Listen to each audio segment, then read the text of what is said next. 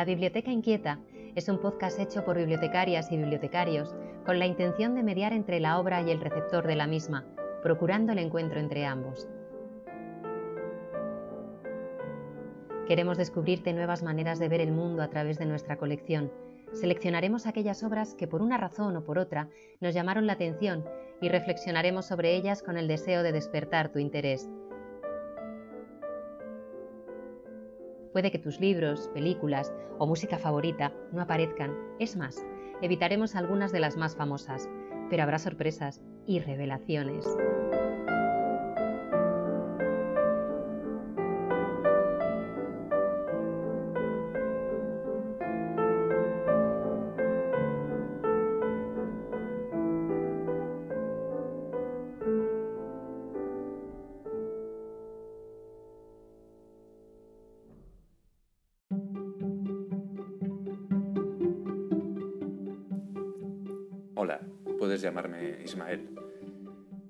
Que hoy ha muerto mamá, o quizá ayer, no lo sé.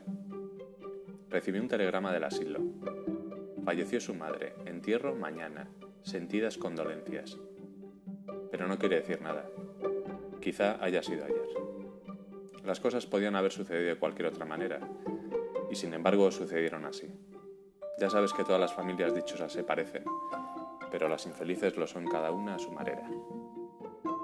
¿Sabes que es una verdad mundialmente reconocida que un hombre soltero, poseedor de una gran fortuna, necesita una esposa? Y oyentes, añadiría yo.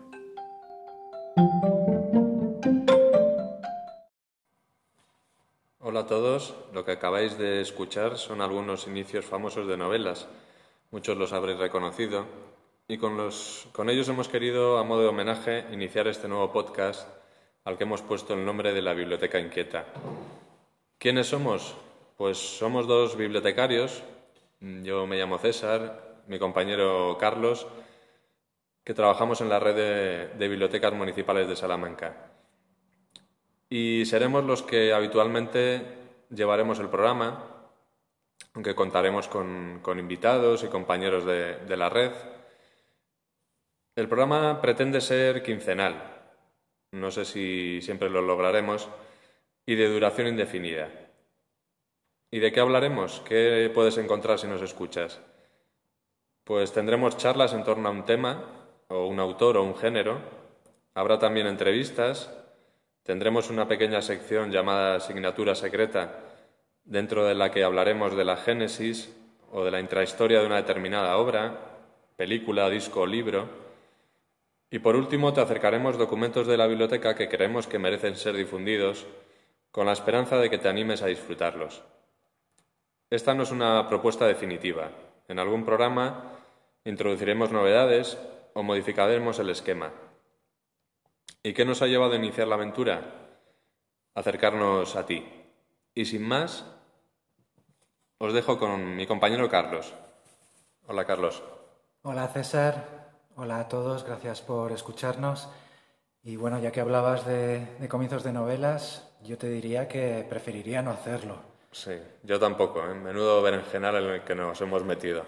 Bueno, eh, preferiría no hacerlo. No es el comienzo, pero sí otra de las frases célebres que los lectores vamos acumulando como muescas en el revólver Los Pistoleros del Viejo Este. Pero bueno, ya llegados hasta aquí, y después de la obligada declaración de intenciones, nos centramos en nuestro primer programa. Hemos querido iniciar esta aventura aprovechando la celebración del Día del Libro el 23 de abril. Para ello, hemos planteado esta conmemoración mirando al libro desde tres puntos de vista. Existen tres tipos de libros, como tres ramificaciones que brotan de un tronco común. Y cada una de estas tres categorías del libro hemos pensado emitirlas en un programa independiente, de manera que hoy trataremos el libro y la lectura como fuente de entretenimiento y ocio cultural. Para ello contaremos con Rafael Arias, librero de Letras Corsarias, una librería que en pocos años se ha convertido en imprescindible para la ciudad de Salamanca. Él nos hablará, entre otros temas, de lo que se esconde entre bambalinas para un librero en la celebración del Día del Libro, de cómo funciona el mercado editorial o qué entiende él por acercar los autores al público. Mañana nos iremos a la Biblioteca General Histórica de la Universidad de Salamanca para enfocar al libro desde su utilidad para ser el suministrador y fuente del conocimiento y la investigación. En la conversación con Eduardo Hernández, uno de sus bibliotecarios, dialogaremos sobre lo que queda por descubrir en el fondo de esta biblioteca llena de tesoros o las áreas del conocimiento en las que Salamanca ha sido pionera en el saber universal. El jueves, para cerrar esta semana del libro, nos acercaremos a la última ramificación a la que hacíamos referencia antes. Sería la del libro visto como un objeto de arte que tiene un valor por sí mismo y por lo que representa. Y para ello, Miguel Ángel Cortés, el librero anticuario de la nave, nos ilustrará sobre el coleccionismo y la bibliofilia, términos que no siempre coinciden, o cómo ha afectado el COVID-19 al mercado del libro antiguo. Solo nos queda añadir que la música que sonará durante estos tres programas pertenece al disco Both Sides of the Gun de Ben Harper, un doble álbum que tiene una parte más marcada por el ritmo y la crudeza, con un mensaje político y de conciencia social, y otra parte más intimista e introspectiva. El disco está disponible en la red de bibliotecas municipales.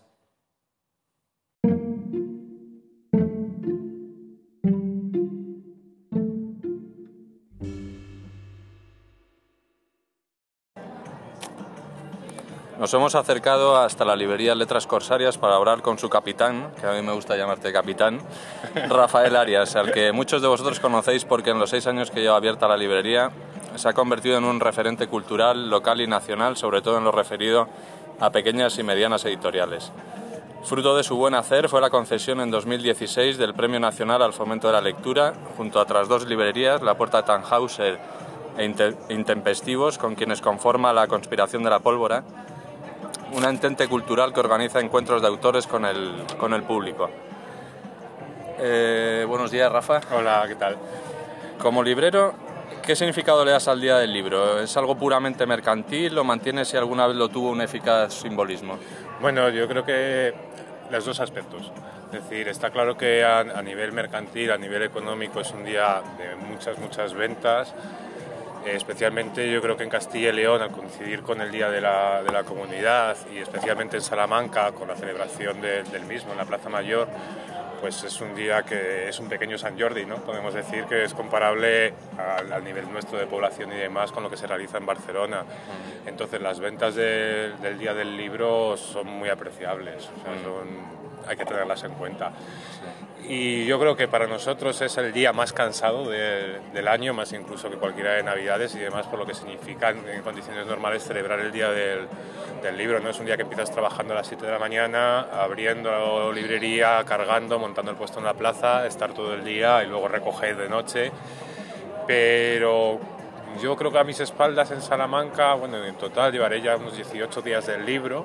Mm y la verdad es que siempre se hace con un cosquilleo en, el estómago, ¿no? O sea, siempre lo haces con ganas, con curiosidad y bueno, sí tiene ese ambiente, ese ambiente festivo. Yo creo que cualquier librero, bueno, sí, sí tiene, sigue teniendo ese, ese punto de celebración, de reivindicación. Quizás la gente más acostumbrada a ir a librerías es un día que rehúsa un poco, ¿no? porque sabe que, hay mucha más gente. ¿no? Pero bueno, creo que es un, es un día de, eso, de fiesta, de celebración, de reivindicación de la figura del libro y de la lectura y, y sigue teniendo ese, ese, tinte. O sea que bueno, las, las, dos caras de la moneda. Sí, porque nosotros conocemos un poco el, el Día del Libro, claro, como lectores o como, como usuarios que van a, a los puestos de la plaza pero desconocemos totalmente, al menos yo, lo que es un poco la trastienda de, la celebración para vosotros, para, los libreros. Bueno, realmente es lo que te comentaba, es un día de muchísimo trabajo, tanto físico el mismo día, pero bueno, eh, a mí una de las partes que más me gusta del, día del libro es ese trabajo previo de selección del librero. Cuando hablo de selección, por lo menos en, nuestro caso, más allá de esos grandes títulos que siempre están sacados un poco por los grandes grupos pensados eso, en el día del libro, con sus primeras espadas y tal, nuestro trabajo es un poco más de hormiguitas y minucioso, ¿no? Entonces tratamos de llevar buenos libros, eh, salirnos un poco de, lo más marcado o la mayor tendencia y entonces, dentro de, ese abanico de, títulos que llevamos y que se han ido seleccionando las semanas, las semanas previas, te gusta ver cómo, cómo funcionan ¿no? esas apuestas que has llevado al, al, día del libro. Entonces, bueno, sí, sí, hay un trabajo sí que hay un trabajo previo, tanto de selección, bueno, y luego de todo el tema de logística, ¿no? De, bueno, mesas, tal. Y entonces, sí, sí hay, sí hay un trabajo previo bastante concienzudo por nuestra parte, que luego se refleja en, el día del libro. Está bien luego cuando a, toro pasado ves un poco el inventario del stock, ves lo que más has vendido, alguna vez te llevas sorpresas ¿no? con, libros que a lo mejor no esperabas tanto, o te reconforta ver que libros que tú has, eran apuestas más o menos personales de cada uno de los libreros han, funcionado. Mm. Eh, bueno, nosotros lo que hacemos además es dividirnos en un par de equipos, porque como la librería está cerca de la Plaza Mayor, bueno, pues unos estamos en la, en la plaza, otros en la librería, pero sí que nos permite una especie de contacto entre el espacio de la librería y la plaza, es decir, es fácil vernos corriendo en algún momento del día a recoger esto porque un libro se ha vendido mucho o porque se está pidiendo un libro que tú no has tenido la esta de llevarlo, bueno, entonces se nos ve muy bien, bueno, al final haces kilómetros ese, ese día también. ¿Y cómo afrontáis ya, eh, ampliando un poco el foco del Día del Libro al día a día mm, de todo el año, eh, este, estas, peculiaridades, estas peculiaridades mm, y estas circunstancias en las que estamos viviendo este año y, qué planes tenéis de, de Bueno, la verdad es que al principio cuando todo esto estalló, pues como todos, lo pasamos mal y con, con mucho miedo. ¿no? yo recuerdo aquellos primeros días de, de confinamiento que lo único que hacía era hacer números y a la semana ya no me valían los números porque lo que te habían dicho que iba a ser un cierre de dos semanas, de repente era una cosa ya de un mes. Bueno, con bastante terror, quiero decir, porque realmente el, oficio de librero es bastante precario en cuanto a números y contabilidad, entonces una previsión de dos o tres meses cerrados te podía tirar al traste, te podía tirar al traste completamente. Y luego la verdad es que empezamos a funcionar, si, si recordáis el año pasado, eh, bueno, pues el 23 de abril de 2020 estábamos mm. todos en, en casa. Eh, nosotros hemos seguido trabajando la librería, aunque cerramos las puertas el 14 de marzo, que además era el aniversario nuestro, era el día que hacíamos cinco años. Eh, estuvimos trabajando con un grupo de WhatsApp y otro de trabajo online buscando ideas, haciendo planes y demás. Entonces, una de las primeras ideas que ejecutamos el año pasado fue sacar unas tarjetas regalo para el día del libro. ¿Qué traducción tenía estas tarjetas regalo? Por un lado, la, más obvia, la más inmediata, que era intentar buscar un colchón económico que al menos en esas primeras semanas nos permitiera afrontar con ciertas garantías esos días tan duros. Pero por otro lado, retomando un poco esa idea de celebración del Día del Libro, no se trataba solo de, creo que era original y donde dimos con el punto, no era tanto que compraras un vale de regalo, sino que compraras un vale de regalo para enviárselo a alguien. Entonces era ese motivo de celebración donde tú comprabas un vale de regalo que te permitía poner un texto eh, y enviárselo por correo a una persona. Y la verdad es que superó con creces nuestras, nuestras expectativas. Otra forma en la que ha afectado nuestro ritmo normal, incluso cuando ya se ha abierto la librería, es que una de nuestras características siempre ha sido la multitud de encuentros que realizamos a lo largo de, los meses con, los autores, ¿no? acercar los, los, autores a los lectores y fomentar esas aulas de diálogo, de foros de debate, de presentaciones de libros, mesas abiertas. Claro, dentro del espacio limitado de la librería, las mascarillas y todas las condiciones está, está completamente descartado. Bueno, pues lo que hicimos fue, yo creo que lo conocéis, pedir permiso al ayuntamiento para la utilización de la Plaza de San Boal que la verdad es un marco estupendo ahora mismo donde estamos realizando la entrevista, ¿no? Bueno, y esos encuentros al aire libre, donde podemos estar, por ejemplo, con Marta San o con, con Irene Vallejo, o, bueno, nos permitió descubrir delante de casa donde teníamos una de las salidas más, más placenteras. Así que nuestra idea este año, en cuanto empiece un poquito el buen tiempo que nos garantice que se pueden celebrar los encuentros sin mucho, sin mucho susto, es recuperar esos recuperar los encuentros en la, Plaza San Boal. Entonces tenemos ya programado un ciclo durante mayo, junio y parte de julio. Dentro de poco pediremos los permisos al ayuntamiento, esperamos poder celebrarlos. ¿Y qué más? Pues bueno, eh, la ampliación de la librería tiene que ver también un poco con, con, todo esto que ha sucedido este año. Estamos llevando a cabo ahora unas pequeñas obras, tampoco es una ampliación tipo el Escorial, pero vamos, en nuestra pequeña medida sí supone un porcentaje de crecimiento. ¿Por qué? Porque eh, otra de las características que ha tenido este año anómalo es que nos ha hecho acelerar un proyecto que nosotros ya teníamos, siempre nos hemos movido bien en redes, nuestro boletín semanal, que ahora es diario, siempre ha sido una tarjeta de presentación de la librería, pero lo que ha hecho esto ha sido acelerar el mercado online.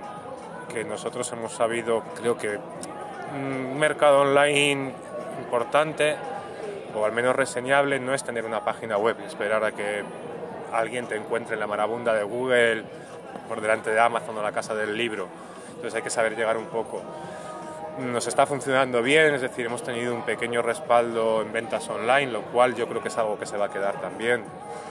Entonces necesitábamos un poco de ampliación en cuanto a stock, en cuanto a referencias y bueno, así que entre los encuentros al aire libre, seguir reforzando un poco la presencia online y seguir intentando realizar el trabajo que ya realizábamos en la propia librería, pues bueno, eso es un poco lo que andamos.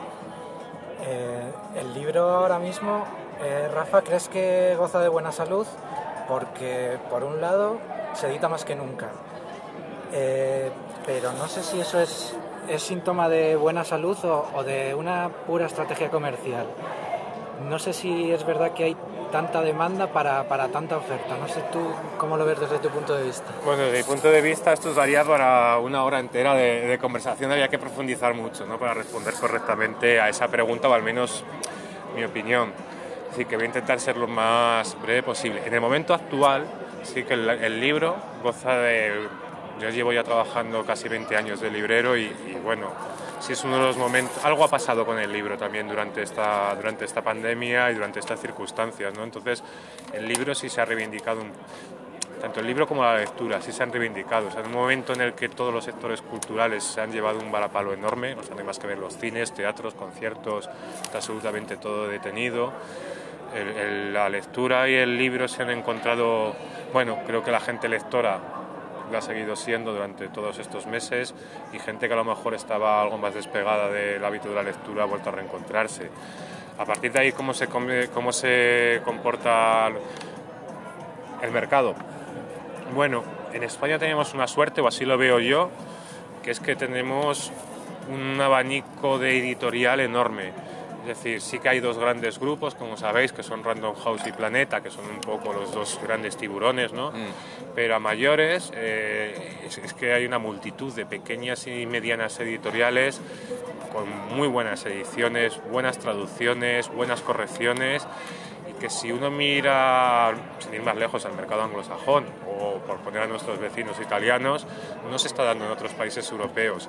Así que proponer o por romper, poner una lanza en, en Flandes, ¿no? Eh, sí que contamos con una oferta editorial cuanto menos interesante.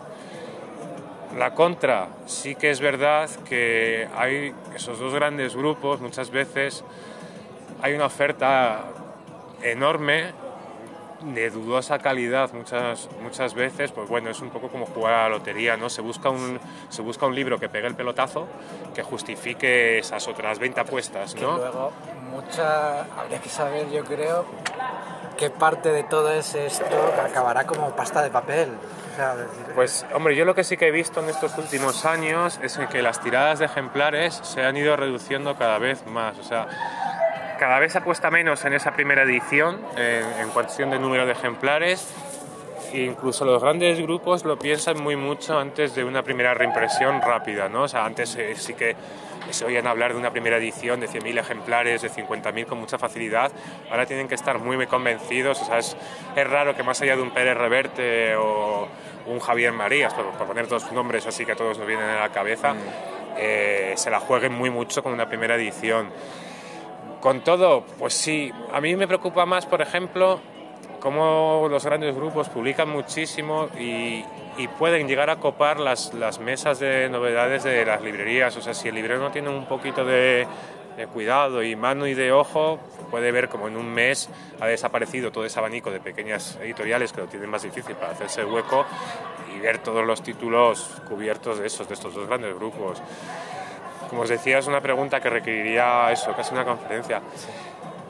Mm, hay un problema endémico, o sea, endémico en el, en el libro, ¿no? Eh, esto que estamos hablando del tema de las ediciones y el número de ejemplares, por supuesto hay una oferta que supera con creces la, la, demanda, es correcto. O sea, hay una oferta de títulos y de ejemplares que superan, donde más que ver, entre comillas, los índices de lectura, lo que dicen los españoles que leen y la oferta de ejemplares que hay. Porque hay meses que son una locura de novedades. Sin embargo, yo intento verlo por el otro lado, ¿no? que bueno, nos permite tener también, si, uno sabe quitar un poco la paja y, meternos debajo, pues claro, ves, ves eso. O sea, fuera de cámara, fuera de foco. Como, como antes decía César, nosotros hemos intentado especializarnos un poco, si nos consideramos librería generalista en cuanto a que no estamos especializados en ninguna materia, les digo que decir que estamos especializados en algo es un poco llevar esa lupa de, de que no se nos escape ningún título, por pequeña que sea editorial, o, el autor desconocido, ¿no? Es que nos acordábamos de, del, bueno, no sé si llamarlo manifiesto, de Rata Naturae, creo que fue Rata Naturae durante el confinamiento, eh, que desnudaba un poco el funcionamiento de la, de la industria editorial, eh, los diferentes actores, esa especie de, de juego de sillas, eh, una especie de, de, rueda irracional que no sabe muy bien cuándo parar. Y ellos, ellos pusieron un poco que se hizo eco, creo que el país se hizo eco del manifiesto. No sé qué opinión tienes tú sobre la postura de esa editorial en concreto, eh, bueno, sobre yo, la industria un poco del libro. En general no te decía, o sea, creo que hay cosas que podrían mejorarse muchísimo. Gran parte, gran parte de lo que decía que el manifiesto es real. Y es cierto. Eh, nada que objetar en cuanto a la teoría objetiva de lo que publicaba Rato Naturae problema. Yo siempre arrugo un poco la nariz cuando alguien tiene un manifiesto, especialmente una crítica, y, se hace en el ojo ajeno. ¿no? Que ahí sí creo que fue un poco también la postura de Rata. Eh, bueno, cada, cada, editorial, cada librería, cada grupo pequeño o grande es una empresa y cada uno sabe cómo tiene que llevar las riendas de, de su mm. proyecto, ¿no?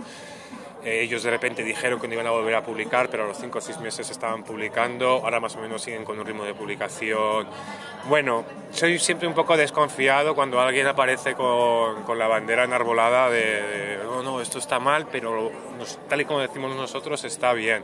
Mm. Lo que os decía, efectivamente lo que ellos criticaban y desnaturalizaban del sector es real. Pero bueno, es lo que también os decía antes, hay que mirarlo todo con, con, con mm. letra más, más pequeña. También se hizo dentro de un momento, que aquí yo no recuerdo mal, el manifiesto era en mayo, cuando todavía creíamos todo aquello de que íbamos a salir mejores de esta, ¿no? Pues, bueno, pues ya, ya, vamos viendo que todavía no sabemos cómo vamos a salir de esta, pero no parece claro que vayamos a salir mucho mejores, no tiene pinta, ¿no? Es aplicable al mundo editorial también. Em, ¿Qué géneros o formatos crees que han aumentado la presencia en las librerías y cuáles crees que, se han alejado un poco del interés del público o que las editoriales no están tan interesadas en fomentar? Bueno, es para una a nivel genérico, claro, hay quien te podría decir es la narrativa, ¿no? Sigue siendo la gran estrella de, de las librerías. En nuestro caso, como letras corsarias, intentamos, bueno, nuestro fundamento siempre ha sido que cada sección lo que intentamos cuidar es el fondo lo mejor seleccionado posible y dar visibilidad a lo que nos parece más interesante. Sí que creo que, por ejemplo, el lector de, o lectoras de, ensayos ha ampliado. Eh, antes era difícil, más allá de ver tres o cuatro personas alrededor de las estanterías de ensayo, ¿no? Ahora cada vez es más fácil ver buenas secciones de ensayo en las librerías, gente cada vez más interesada. Hay ensayos cada vez más divulgativos. Por poneros un ejemplo que seguro que conocéis, eh, es divulgativo, pero no deja de ser un ensayo, el, de Sapiens. Ha sido uno de los auténticos libros más vendidos de los últimos años. O El infinito en un junco que mencionábamos antes de Irene Vallejo, que no deja de ser un libro que habla sobre el papel del libro antiguo en la antigüedad. Pues son, han sido dos auténticos bestsellers, en el sentido más propio de la definición de bestseller me sigue sorprendiendo a veces, pues lo, contrario, ¿no? Siempre la poesía, yo no soy un buen lector de, poesía, no tengo problemas en, reconocerlo, no, no, puedo abarcar todo y quizás es un poco mi talón de Aquiles. El lector de poesía, o sea, la poesía en sí sigue siendo una de las, de las secciones más castigadas en, en las librerías. Nosotros hicimos una apuesta que fue además de ponerla a la entrada y tener una buena sección de poesía en la librería. Quizás no es la más numerosa en cuanto a público, pero sí es una de las que tiene los lectores y clientes más fieles. O sea, tengo clientes que vienen todos los meses, cogen sus novedades de, poesía, echan un vistazo al fondo. Y bueno, la otra gran sección, y eso sí que no tiene duda de discusión, o si tuviéramos que hablar de quién ha aumentado, es el cómic. El, el cómic en España, que siempre fue un género muy desdeñado, hasta hace 10, 15 años, bueno, todo el mundo era impensable encontrar, salvo librerías especializadas de cómic y la gente pensaba en los frikis, en una librería normal una sección de cómic. estábamos muy lejos de Francia, pero vamos, sin irnos a Francia, que es el parangón, de cualquier país europeo, incluso americanos o incluso asiáticos, siempre se miraba el, el, el cómic, el, el TVO como algo con cierto aire de, bueno, es para chavales, ¿no? Mm. Nada, nunca más lejos de la verdad, o sea, el cómic es un género más, con su discurso, su diálogo y sus formas, y creo que por fin en España empieza empieza a reivindicarse, se ha reivindicado, se ha hecho con una sección importante en cualquier librería que se precie, en las propias bibliotecas. Y mira, en este caso, por ejemplo, en España yo creo que ha ayudado mucho el Premio Nacional al, al cómic. Mm el que haya un premio nacional de narrativa, de poesía, de ensayo y se incorporara hace unos años el premio nacional de, de cómic le dio, en este caso, una cierta prestancia.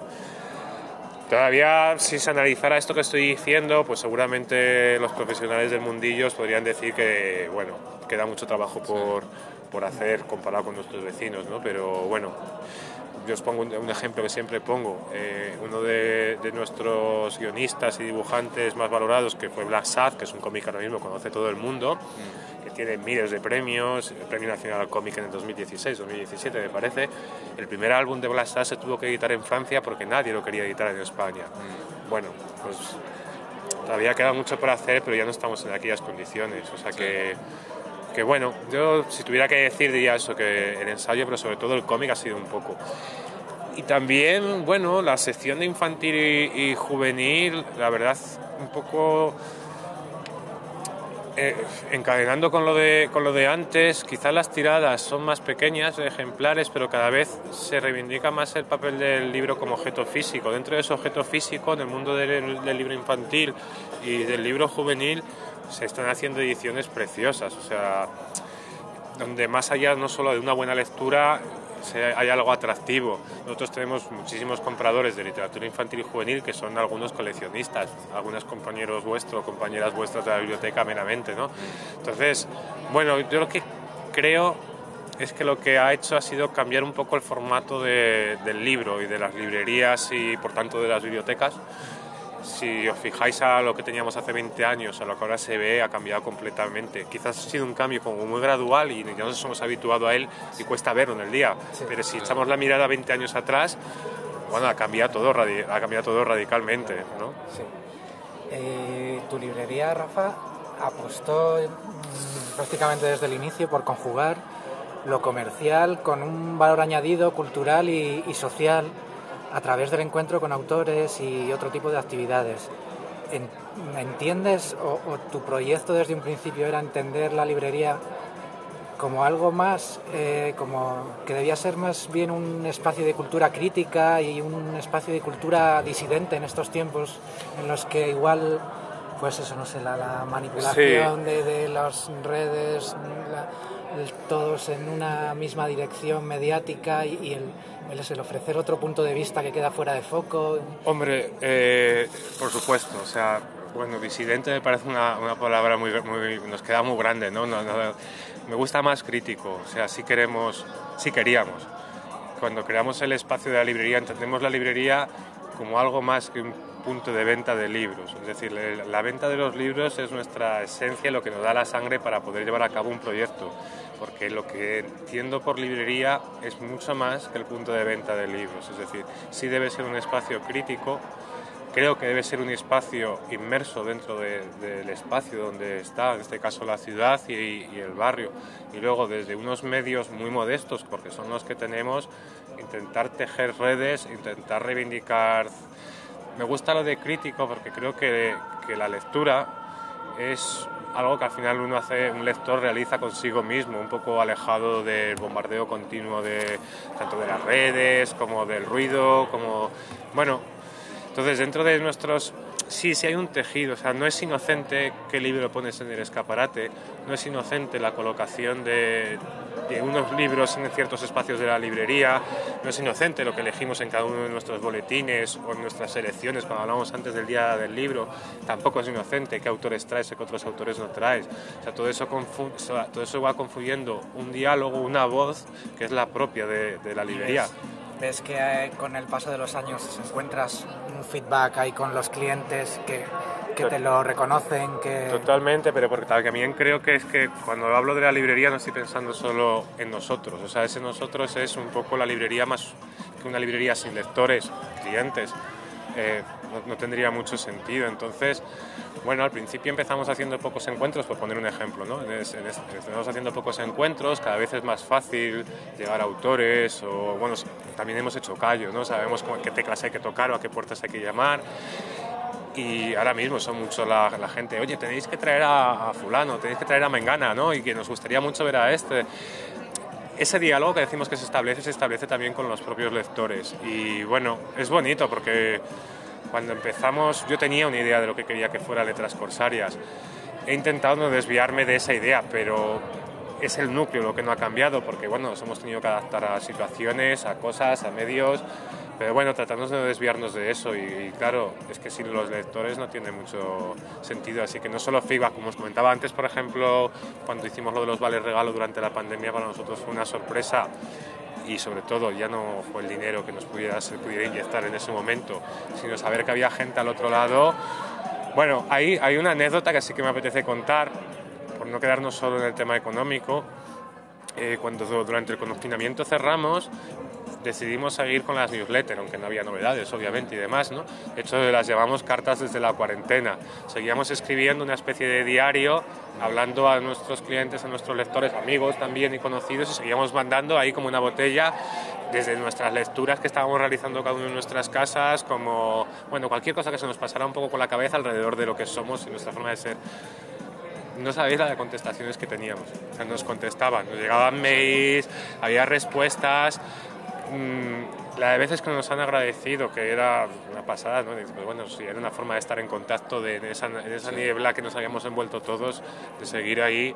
Y bueno, fue bonito ver que, que, que, recibías, ¿no? que, que, había alguien al otro lado. Así que no, no tenemos ninguna queja. y eh, echando la vista atrás y mirando un poco a tus orígenes, eh, ¿cuándo supiste o, o por qué quisiste dedicarte al mundo de los libros? Bueno, esa respuesta es, es, es fácil, es difícil. O sea, yo siempre me he encontrado que, que, desde luego siempre me ha gustado leer, no hay ninguna, no hay ninguna duda. ¿no? O sea, desde pequeño siempre está rodeado de libros. Pero más allá de que me gustara mucho leer, eh, yo soy creo que una persona muy nerviosa y siempre me he encontrado tranquilo y a gusto entre, entre libros. O sea, siempre me ha aportado, más allá del hábito de la lectura, estar entre libros es algo que me gusta, así que había algo ahí que... Y luego, por distintas circunstancias, mi vida profesional siempre ha estado ligada al mundo del libro. Durante, mientras, cuando empecé a estudiar la carrera estuve trabajando en una librería de cómics, cuando acabé la carrera estuve trabajando en una gran librería, luego estuve trabajando, como sabéis, en Idria. Entonces, al final, es lo que os comentaba, tengo 39 años, pero llevo casi 20 ligados, mayor o menor medida, quizás no con tanta implicación como estos últimos años, pero sí al, al mundo del libro. Y bueno, sí que hubo un momento en el que decidí que si quería seguir en esto, el proyecto fuera algo más, más personal, más, más mío y, con otro enfoque, pero no me, no me imagino haciendo... No, no, sé si serviría para hacer otra cosa, bueno, tendría que verlo, pero... ¿Siguen, eh, ¿Te sigues encontrando clientes por ahí aferrados a, a esos tópicos que, bueno, como decías, el mundo del libro ha cambiado en los últimos 20 años, pero yo no sé si siguen quedando esos clientes que creen, aunque no sé, que el librero ha, ha leído todo lo que tiene en su librería o que, o que está solo por amor al arte y, nada más que por amor al arte. A mí, ese tipo dentro de... esos tópicos, hay uno que siempre me hace sonreír, que es que, que bueno, eso, ¿no? Que va ligado a que piensan que efectivamente te has leído todo. Pero bueno, nuestra labor es que ese mito se mantenga. Es decir, yo nunca lo desmiento. es vamos a ver, nosotros somos ahora mismo en Letras Corsarias cinco personas, mayor o menor medida trabajando, somos unos lectores omnívoros todos, ¿no? Leemos mogollón y cuando digo leemos, no es solamente esa lectura placentera, sino cada uno a lo mejor trabajamos 13, 14, 15 títulos a la semana.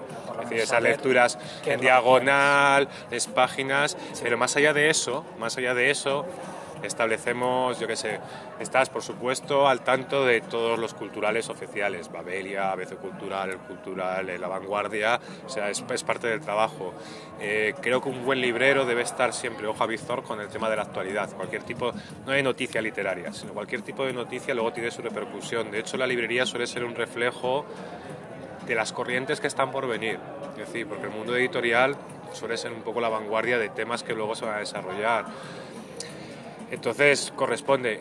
Y por supuesto, un librero, aparte de leer, debe de escuchar mucho a nuestros propios clientes y lectores los primeros. Es decir, yo si venís cualquiera de vosotros dos, que ya os conozco un poco, y me decís que tal libro o este otro autor os ha llamado la atención, yo eso también lo registro. Entonces, al final creo que, que un, librero debe ser una especie de, de, de, radar de, de la actualidad. Tratamos de leer todo lo que podemos y más, yo en ese sentido, por ejemplo, para mí lo de las novedades a veces es una cruz, porque hay muchas veces que como lector lo que me apetecería estar leyendo es libros más de fondo, tal, y hay temporadas en las que solo tengo tiempo para dedicarse a las novedades. Pero sobre todo escuchar mucho y trabajar mucho, y bueno, luego hay algo de pantomina, que es lo que os decía, que es, bueno, sí, sí, claro, que lo he leído todo. me, fastidia más, me fastidia más el otro tópico, porque creo que, que el del oficio de, de, librero está muy romantizado, o sea, hay una romantización a lo largo del oficio de librero, que es un oficio muy no más duro o menos duro, pero es un oficio que otros, ¿no? Pero es un oficio muy duro, con una gran carga física con un manejo logístico de papeles y contabilidad que es un maldito infierno, así os lo digo. O sea, trabajas con 40 proveedores, cada uno con su forma de trabajar. Hay una contabilidad que al tener tan pequeños márgenes nos movemos siempre al lado del abismo y cagarla un mes, hablando por pronto y mal, te puede condenar la, librería y el proyecto. Entonces ese trabajo contable, ese trabajo físico, ese trabajo tal, nosotros todos me consta que nos quitamos horas de sueño para poder realizar esas lecturas de las que os hablo. Entonces, cuando, igual que os digo que esa imagen del mito del libro que se lo lee todo sí me gusta y me hace sonreír, me, jode o me pica un poquito más esa de que nada, esperan que tú entres, estás en la librería al lado de la chimenea leyendo, ¿no? Y entonces solo levantas la vista, si eres amable, un poco sonriente, o si no esa, esa efigie del, del, librero más urbano, ¿no? Que levanta la vista del libro, como si solo estuviéramos leyendo y levantásemos la vista de vez en cuando porque entra un cliente, ¿no? Bueno, pues es así que no está, o sea, está muy lejos de la realidad. En cualquier librería que preguntes, pero bueno, está bien. Supongo que cada, cada, cada, oficio tiene sus tópicos y sus típicos y, esos son los nuestros, ¿no? Sí, a los bibliotecarios también tenemos sí, los nuestros. Pues eh, a mí me interesaría preguntarte eh, un libro que hayas leído el último año y que recomendarías y otro del que se ha hablado bien en, en prensa o en, o en crítica en general y que tú bueno, yo entiendo por dónde vas, entonces la segunda parte me la salto, porque yo creo que lo que tenemos que hacer como libreros es recomendar lo bueno. Lo, no, va, lo... no, vas a condenar a No, nosotros ya intentamos destacar lo que nos gusta y lo que nos parece bueno. Supongo que respondiendo primero a la segunda parte de la pregunta y sin mencionar, bueno, eh, autores concretos. A mí me hace mucha gracia muchas veces cuando recibimos las, las, novedades, que se supone que somos los primeros en tener el libro en las manos, sacas el libro y ya, y ya te ponen la faja, segunda edición. Tú dices, hostias.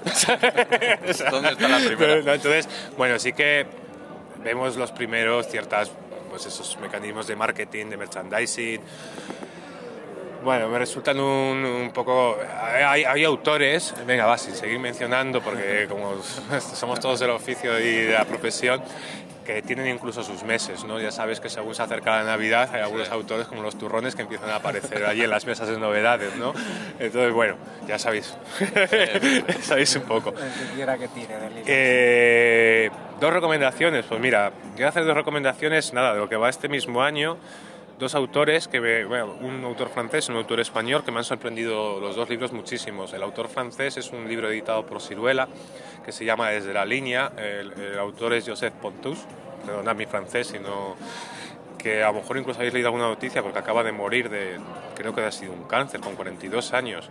Era su primer libro, traba, eh, es un libro social sobre el trabajo, porque él trabajaba, se dedicaba trabajos muy mecánicos. Trabajaba en una cadena de montaje primero y luego en un matadero.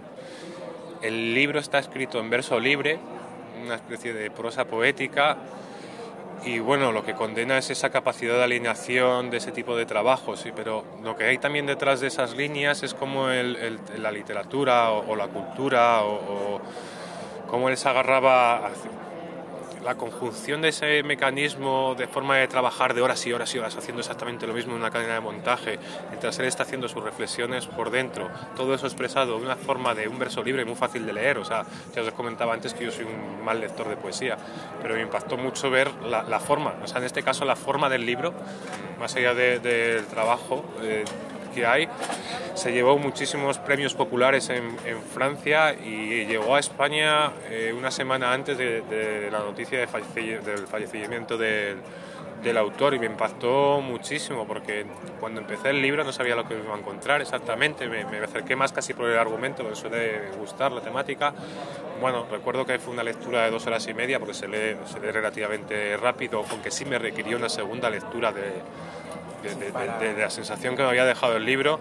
Y bueno, estoy tratando de recomendarlo todo lo que puedo porque creo que a cualquier lector le, puede, le puede impactar, es un libro importante.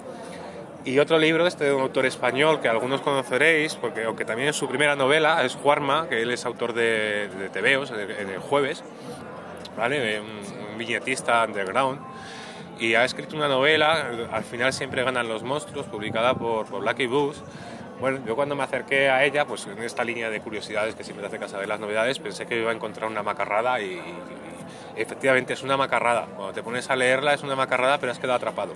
Es decir, sigues, son, son cuatro, cuatro chicos en un pueblo de Granada ganándose la vida. Sí hay muchas drogas, sí hay mucho alcohol, sí hay muchas situaciones extremas. Sin embargo, sí hay mucha vida, sí hay mucha realidad ahí detrás es, es, verdad lo que estás leyendo. O sea, la sensación que tú tienes cuando, en este caso, le pusieron una faja, creo que de Cristina Morales, que decía que era como el Trainspotting de, de Granada, ¿no? O algo así. No, nada más lejos de la verdad. Cuando tú ves Trainspotting, no te da esa sensación de realidad. Te puede gustar, a mí me gusta mucho, pero estás contemplando algo. Aquí no, te notas inmerso, reconoces, echas la memoria atrás esos cuatro chavales protagonistas yo los he conocido en mi, barrio, he visto en instituto, sé que existe eso, ¿verdad? La forma de contarlo tan brutalmente sincera, bueno, no, no, quiero hablar mucho de la novela porque creo que desvelaría un poco a cualquiera que se vaya a acercar la sorpresa de lo que se ¿Está va... ¿Está ambientado en la actualidad? Eh, sí, sí, sí, sí, eh, a cualquiera que se vaya a encontrar, ¿no? y bueno, leí un titular de Juanma, eh, intento seguir un poco las reseñas porque está pasando muy bajo cuerda. El, bueno, está pasando bajo cuerda, miento, el libro está funcionando, pero está funcionando porque creo que la gente cuando ve el libro piensa que es una cosa y aquel que se lo lee eh, se lleva una sorpresa que a su vez se lo recomienda a otro, entonces esos son los libros chulos. Y las reseñas, y leí un titular de Juanma que decía un poco que es que la cocaína era el alcohol de nuestros padres, ¿no? O sea, esa... Bueno, eso es un libro que, que sí, me, me ha gustado, creo que si uno se acerca a su sinopsis en la contraportada, a lo mejor se aleja de él porque dice, bueno, esto ya sé lo que es, no, no apetece, no, es mucho más de lo, de lo que parece, es, es, muy crudo muy real y muy bien contado, o sea, muy con el corazón en la mano por parte del, del autor. Bueno, pues eh, nada, pues ya por ir terminando y por seguir con las recomendaciones ya, pero en plan a lo grande, Rafa, a ver si te viene algún título a la cabeza. No ya de un libro eh, publicado últimamente o que hayas leído últimamente, sino, no sé, un, un libro que te llevarías a, a, una isla desierta, pero, pero porque formara ya parte, más que de, la historia de, de un año, de la historia de la literatura, casi que fuera parte de la historia de la cultura. Estas grandes obras que, que te llevarías a una isla bueno, desierta. si, pues, respondiendo a esa frase de que me llevaría a una isla desierta, es construir una balsa para dummies, ¿no? Yo creo que sería el más necesario. Bueno, estoy bastante alejado intento estar siempre alejado de cuáles son tus 10 libros favoritos o cuáles son tus 15 discos, tal. Sí tengo muy claro que hay libros en mis estantes que, que me acompañan en los míos personales, me acompañan en la memoria, lo cual es suficiente. No quiere decir que es que esté todo el día releyéndolos, ni, ni siquiera hay muchos de ellos que me atrevería a una relectura porque guardo tal recuerdo que, seguramente sea pura ficción, o sea, lo que yo recuerdo de ellos a lo mejor ya ni siquiera es lo que son. Y la propia librería va también construyendo ese aquel de, de, lecturas personalizadas, ¿no? De, sacamos siempre una lista de nuestros mejores del año y dentro de esos mejores hay un libro yo los voy colocando también en un estante en mi casa de los libros del año de la librería y voy conformando ahí No lo sé, porque tendría que ver qué clase de isla, lo primero, ¿no? pero bueno, venga, va, sí, sí que mojaría un, un, título, no sé si de la librería, pero sí mío, que es el Día del Batusi de, de Casabella. Eh, que además se ha reeditado no hace mucho por anagrama en un solo tomo, con tres, con tres prólogos. Sí, eh, eh, el Día del Batusi, lo que representa el Día del Batusi el 15 de agosto, ¿no? y, la v, y la W me los llevaría a una isla desierta, esa y el de la balsa para Dumis. pues nada, muchas gracias. A vosotros por, por acercados. Gracias.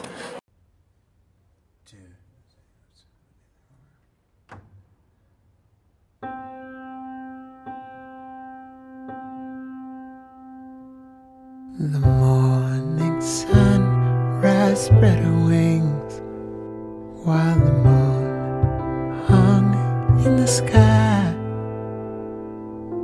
held the sea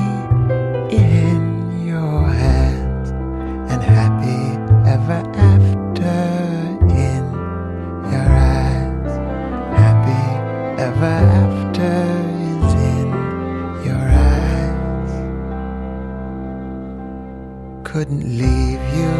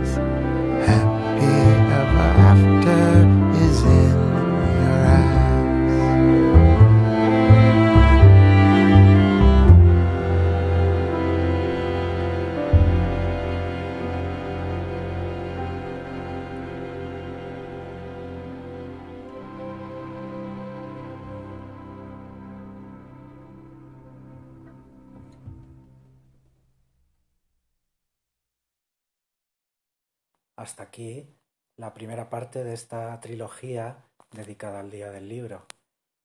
Ya, por supuesto, sabéis que hoy día cualquier programa o cualquier obra, si no forma parte de, de una serie o de una trilogía, evidentemente es algo menor, no es alta cultura.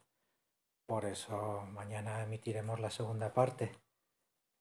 Decir que, que ha sido un gusto charlar con Rafael Arias y, bueno, agradecemos a todos los oyentes que durante la emisión nos han enviado mensajes eh, sorprendidos por la, por la gran versatilidad de los bibliotecarios. Eh, os pedimos, mm, por favor, que ya vale, que volváis inmediatamente a, a la cadena Ser porque, bueno, si nos enteramos que por nuestra culpa os habéis mm, perdido a, Juan José Millas, mm, nos, nos replantearemos eh, seriamente la, la continuidad de este podcast. Así que nada, eh, curiosidad y, y salud para todos y todas.